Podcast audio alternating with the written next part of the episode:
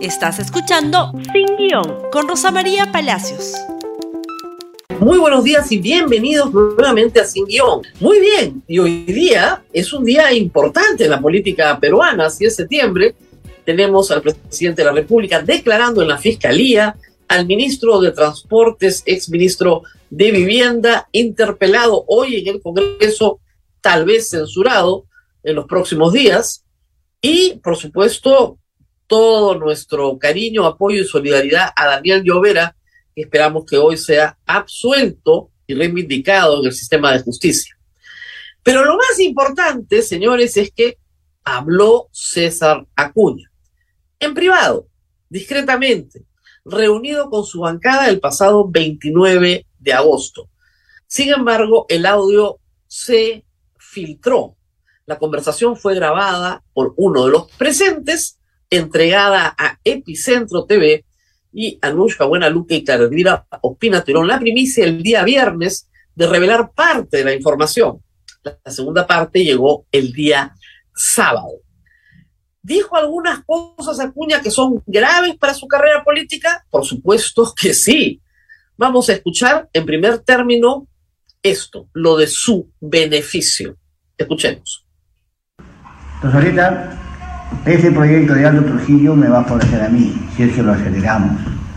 Esta semana tienen que sacar, la, tienen que sacar el, dictamen de comisión de descentralización, esta semana a sacar, y la semana que viene entra al pleno, y la siguiente se va a Ley y entrega la ley al Trujillo. Hoy estamos acordando parte de la agenda, estrategia de, de estrategia para ayudarme a mí, es que esta semana el ley puede hablar a la, presidenta y sácame este proyecto, dictamina este, este, proyecto. Bueno, entonces acuerdo, vamos sacando, con, esta reunión tiene para sacar algo, o sea, acuerdo, no eso, o sea, conversamos, conversamos y sale acuerdo. El acuerdo es que la bancaria PP, ¿no? Va a liderar la creación de distrito de viene del Ejecutivo, o sea, solamente está en manos del ley. Mira, yo tengo, yo se va a hacer un acto, yo, yo voy a decir, yo por eso quiero comenzar esto, pero yo me voy a comprometer allá. Perfecto. Yo voy a, ser el gestor, no el alcalde, porque la bancada no tiene el alcalde, no tiene el APP, tengo yo. Tenemos que ser políticos, político, claro, no hay que ser, porque está planificado, primero esta reunión, yo venir por esta reunión. La bancada la tengo yo. Esto me va a beneficiar a mí, señor Acuña postula a la gobernación de la libertad. Tiene todo el derecho a postular, ganar o perder, dependerá de los electores de la libertad. Lo que no puede hacer, bajo ninguna consideración, es utilizar a su bancada, a las autoridades elegidas por el pueblo para legislar para el bien común, para su campaña personal. Artículo 349 de la Ley Orgánica de Elecciones, inciso B. Las autoridades están prohibidas de desarrollar cualquier actividad para perjudicar o beneficiar a un candidato. El jurado electoral especial envía la investigación al Ministerio Público. El señor Acuña ciertamente no es autoridad, pero toda su bancada sí. Y él puede ser denunciado por tráfico de influencias ante el Ministerio Público en la modalidad de tentativa, hay que decirlo, una pena que probablemente tenga menos de cuatro años. Así que ahí no hay, tranquilícense todos, prisión preventiva ni nada por el estilo. Pero, pero, pero, lo que hizo el señor Acuña está muy mal. Muy mal, objetivamente mal. No hay discusión sobre eso. Que su secretario general, el señor Valdés, salga a decir que tenemos que solidarizarnos con la gente de Alto Trujillo, pues no es verdad. En ningún momento el señor habla de Alto Trujillo como preocupado por Alto Trujillo. Habla de beneficiarme a mí. Los distritos no se crean por capricho. Los congresistas, gracias a Dios, no tienen iniciativa de gasto si no crearían un distrito cada tres manzanas. El asunto es este. Un distrito implica poder político, hay un consejo y un alcalde, y un pliego presupuestal. la parcelación del país, la subdivisión en unidades cada vez más pequeñas del país, lo que permite es redistribuir el presupuesto de acuerdo a los intereses del cacique local. Por eso es que el Congreso no puede tener iniciativa de gasto. Pero el Ejecutivo sí había mandado este proyecto con el informe técnico para discutirlo en la Comisión de Descentralización. No había ningún apuro en sacarlo. Es más, yo creo, y así lo ha dicho la presidenta de la Comisión de Descentralización, que este proyecto no se va a discutir. Y yo creo que ningún otro mientras haya campaña. Lo que más grave, Acuña quería que se lo adjudiquen a él como gestor.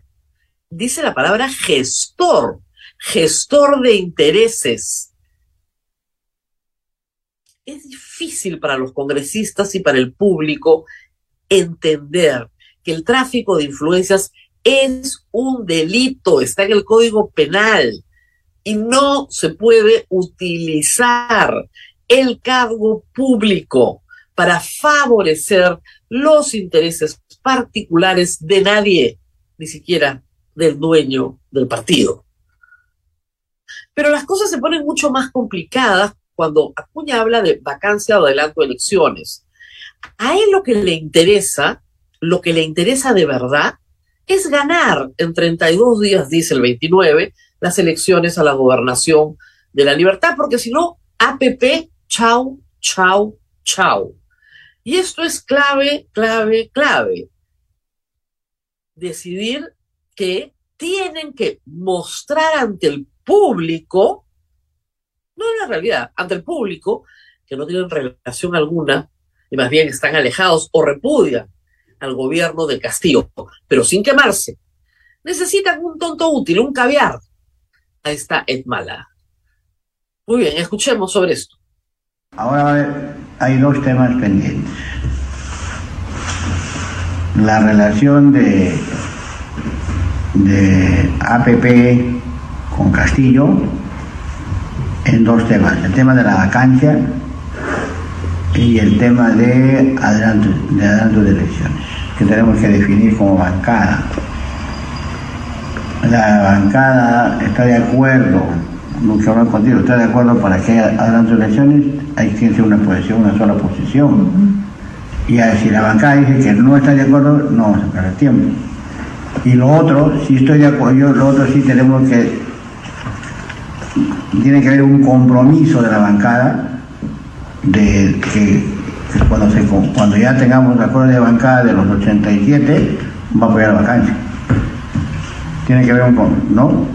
Tiene que haber un comunicado, escúchame que usted diría de, qué forma se comunica para que deslindar totalmente.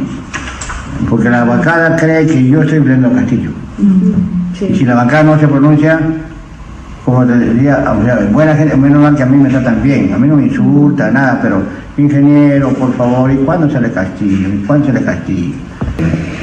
Yo creo que debería haber un comunicado, un mensaje ¿no? Para que los peruanos sepan que nosotros no, estamos blindados a Castillo. Y esos 34 días para, esos para mí son clave, clave, clave, clave. No, me puede, no deben relacionarme con Castillo. No deben relacionarme con Castillo. No le importa que Castillo se vaya o se quede, no. Lo que le importa es que no lo relacionen con él. Bueno, después de todo lo que ha pasado ayer, yo creo que Acuña sí va a ser parte de lo que hemos llamado la guerra de los chotanos, ¿ah? Porque clave, clave, clave va a ser la venganza. Y vamos a ir ahí en un instante, pero antes, Lady Camones, la pobre presidenta del Congreso, digo pobre, lanza un montón de ideas, nadie le hace el más mínimo caso, pero es un diagnóstico real de lo que está pasando en el Congreso. Nadie quiere trabajar en 29, son unos vagos, quieren sus bonos. El Congreso en realidad tiene una producción legislativa pésima, de 100 proyectos, 50 son declarativos, no sirven para nada, y encima nos llenan el Congreso como si fuera agencia de empleos. ¿Qué le dice Acuña al resto del grupo? Ni una palabra. Solo María Acuña dice, la culpa es de los asesores. Pero escuchemos un pedacito de Lady Camones, por favor. Se ha llenado el Congreso de gente que hay demasiada gente, demasiada gente Entonces se entiende que sí, pues hay que dar la mano a, las personas que nos han ayudado, pero en los puestos que, deben estar, ¿no? pero en comisiones tiene que estar gente capacitada, gente que sea de la especialidad. Si vamos a hablar de vivienda, entonces gente que tenga experiencia en eso, para que no pase lo que está pasando, ¿no? O sea, lo más cívico, declarativo, declarativo, porque el declarativo pues un informe y lo sacas. En cambio, eh, proyectos que necesitan mayor evaluación, mayor análisis, consultas, hacer seguimientos, no lo hacen. Miren ustedes, pues, cómo es la cosa. Lady les dice todo esto. Están evaluando, evaluando eh, censurarla, no toda la mesa directiva, a ella, la oposición. El gobierno pide que la censuren a toda la mesa directiva. Muy bien. Anoche, también comunicado de APP, expulsan a Heidi Juárez. ¿Y aquí viene el hilo de la maestra? Heidi Juárez ha dicho que ella no es culpable, lo ha dicho ayer en la, la mañana, en la noche, perdón, muy tarde, que se va a defender, que es mentira, que ella no grabó, no difundió, no nada. Pero lo que dice esta carta de Luis Valdés es que no solamente la señora Heidi Juárez es expulsada definitivamente de la bancada, porque ella es la culpable, sino que ella se reunió el viernes, mientras se transmitían estos audios, esa misma tarde en Palacio de Gobierno. ¿Qué es lo que le está diciendo APP al gobierno? Nos han puesto un espía, una infiltrada, nos han espiado. Ah, bueno, ahora pues, agárrense que ahí venimos nosotros. Es decir, todo este evento es culpa del gobierno. ¿Mm? Toda la transmisión es culpa del gobierno. Y esto coincide con que anoche también la señora Lady Camones presenta una carta al señor Luis Valdés pidiendo su suspensión de la militancia del partido mientras sea presidenta del Congreso. Cosa que no está mal, pero es bien poco creíble, pues. Si lo hubiera hecho el día que la eligieron presidenta del Congreso, vaya y pase. Pues ya ahorita, pues, tarde. No creo que le sirva de mucho.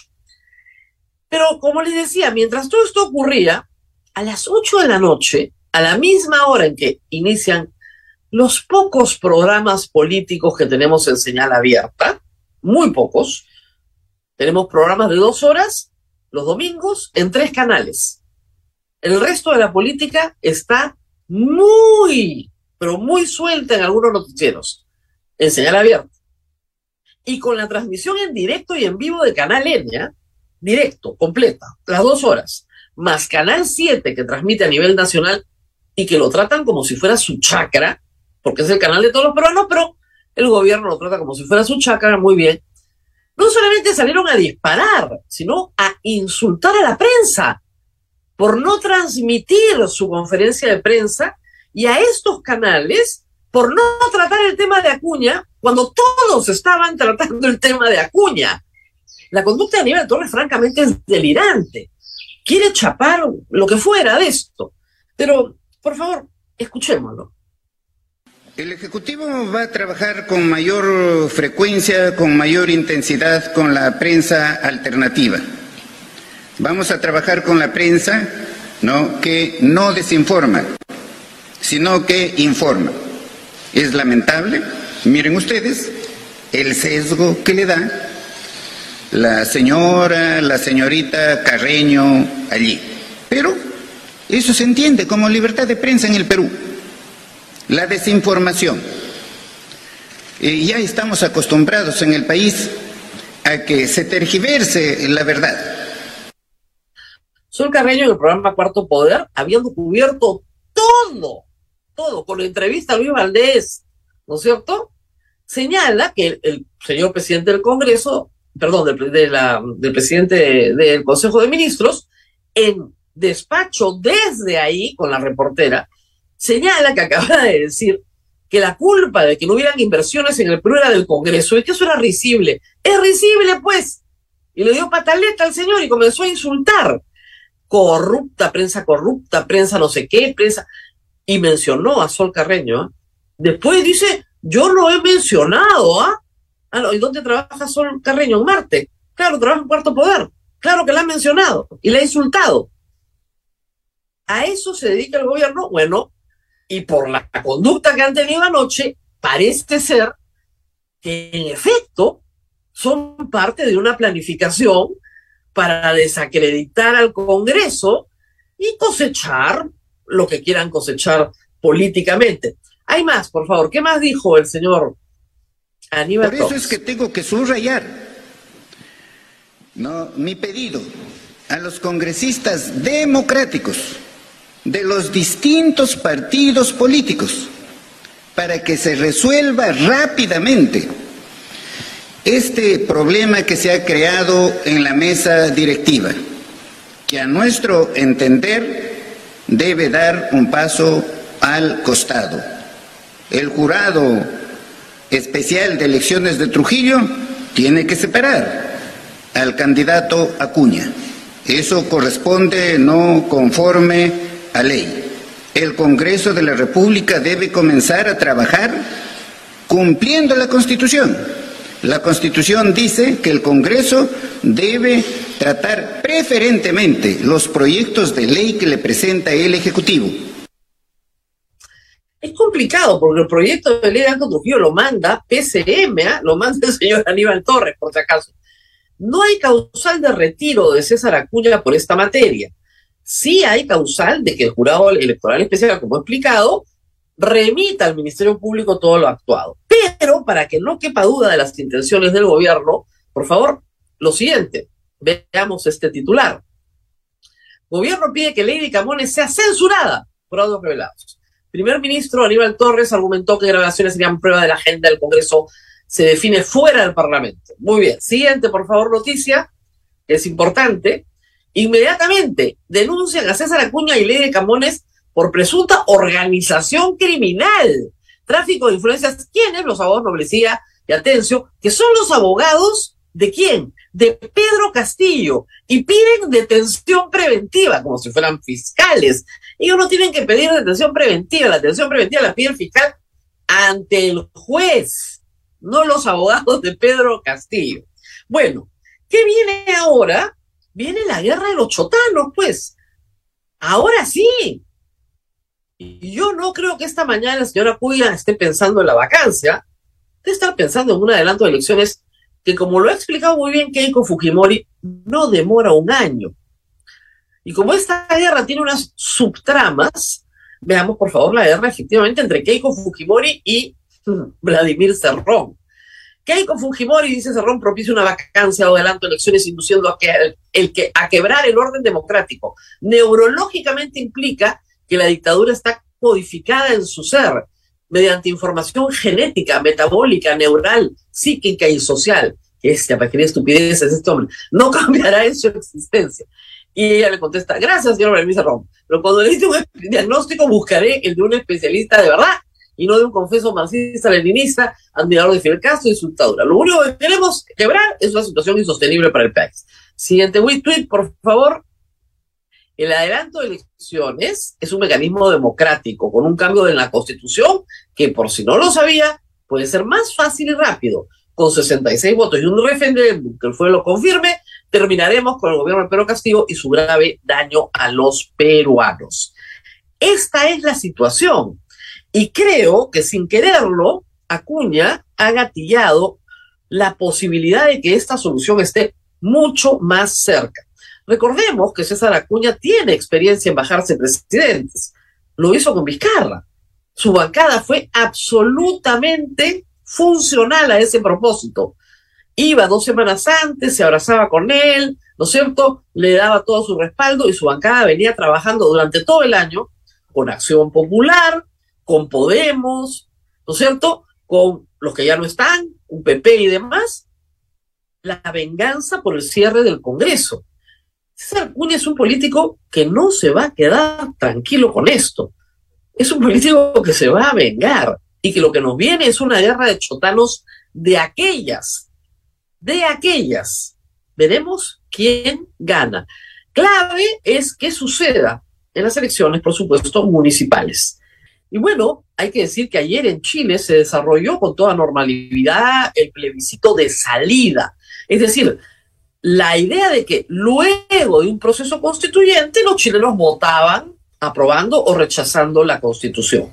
Miren ustedes, el rechazo obtuvo más del 60% de la votación.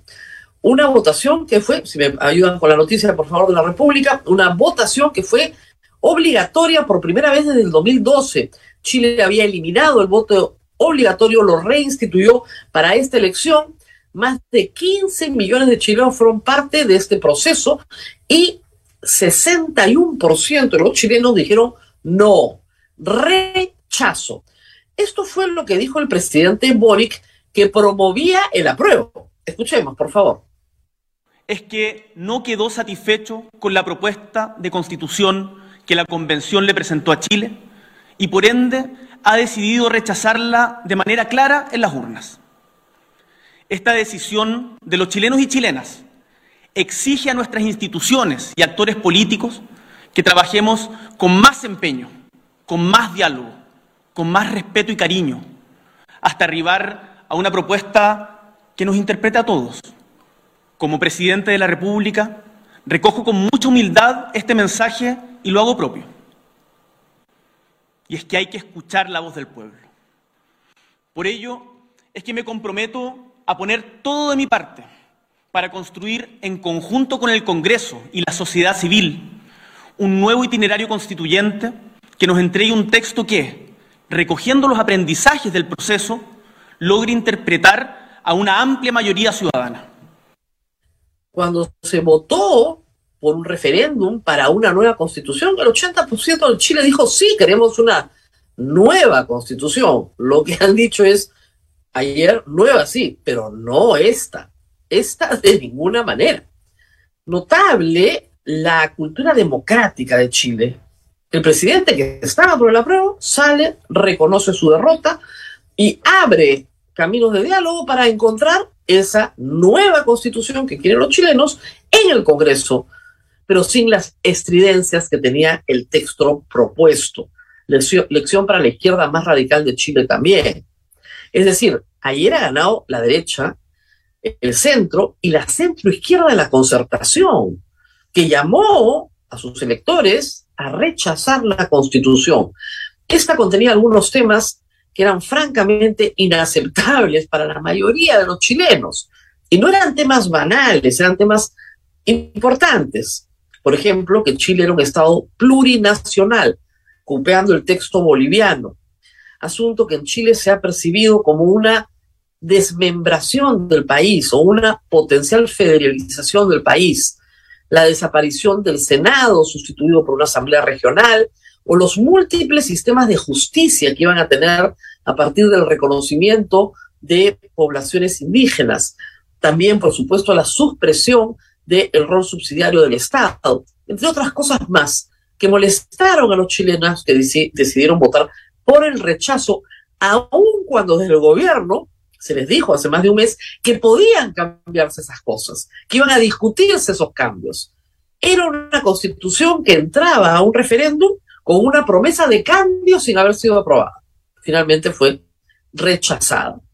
Lecciones para todos, pero creo que para la izquierda latinoamericana es una lección importante. La estridencia tiene su lugar y su momento, pero no puede ser mantenida en un texto constitucional que tiene ánimo de permanencia en el tiempo. Ojalá que los chilenos muy pronto tengan una nueva y buena constitución que satisfaga los intereses de la gran mayoría de la población. Nosotros nos tenemos que despedir, vamos a rezar sobre este tema en algún otro momento, pero el tiempo se nos ha ido volando y la política peruana ha estado muy activa este fin de semana. Muy bien, los acontecimientos van a seguir desarrollándose. Durante el día no se despide de la audiencia de esta programación de LR y nos vemos nuevamente el día de mañana en el mismo horario con más información. Hasta pronto. Gracias por escuchar Sin Guión con Rosa María Palacios. Suscríbete para que disfrutes más contenidos.